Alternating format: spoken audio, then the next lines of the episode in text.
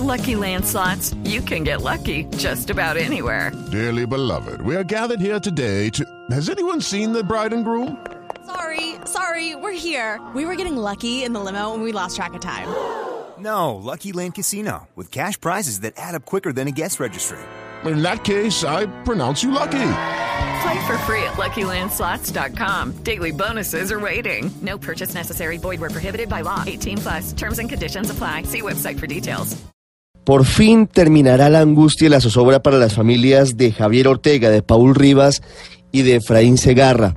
En medio de la dolorosa situación que llevaron los periodistas del diario El Comercio de Ecuador, que fueron asesinados simplemente por llegar a la frontera con Colombia para profundizar qué era lo que estaba pasando con el fortalecimiento de las disidencias de las FARC, que habían de una forma que no se escuchaba en Ecuador desde hace mucho tiempo, a cometer atentados terroristas, a secuestrar, a poner explosivos y a hacer asesinatos selectivos, simplemente buscaban adelantar ese tipo de tareas en la zona de frontera en Esmeraldas, cuando fueron interceptados por hombres que estaban al mando de alias Guacho de Walter Patricio Arizala.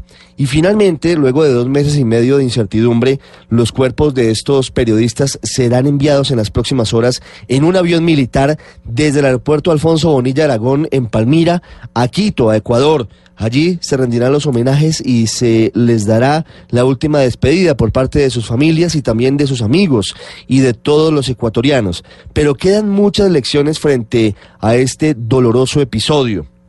En primer lugar, vinculado con el aumento exponencial de las hectáreas de cultivos ilícitos en Colombia, el gobierno entrante tendrá que hacer un esfuerzo muy grande para evitar que lo que hoy es un eh, paraíso para los narcotraficantes, triste y dolorosamente como es la zona de Tumaco y el suroccidente del país, tenga alternativas distintas, que haya una combinación de erradicación forzosa y de una mano amiga para los campesinos que viven de la siembra de cultivos de hoja de coca, porque en Tumaco confluyen todos los grupos ilegales hoy dedicados al narcotráfico, disidencias de las FARC, no solamente en cabeza de alias Guacho, sino en cabeza de otros como alias David, los carteles mexicanos, el clan del Golfo, el ELN, todo está en un solo sitio, concentrado en el negocio ilegal.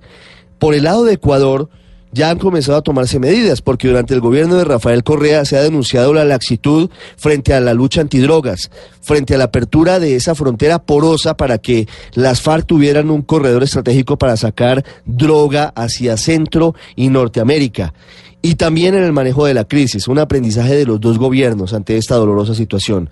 Para concluir, más allá de Guacho, que ojalá sea capturado pronto por las autoridades colombianas, lo que debe hacerse es un trabajo de fondo en la zona, no solamente militar, porque es un sitio abandonado. Debe haber salud, educación, vías y oportunidades.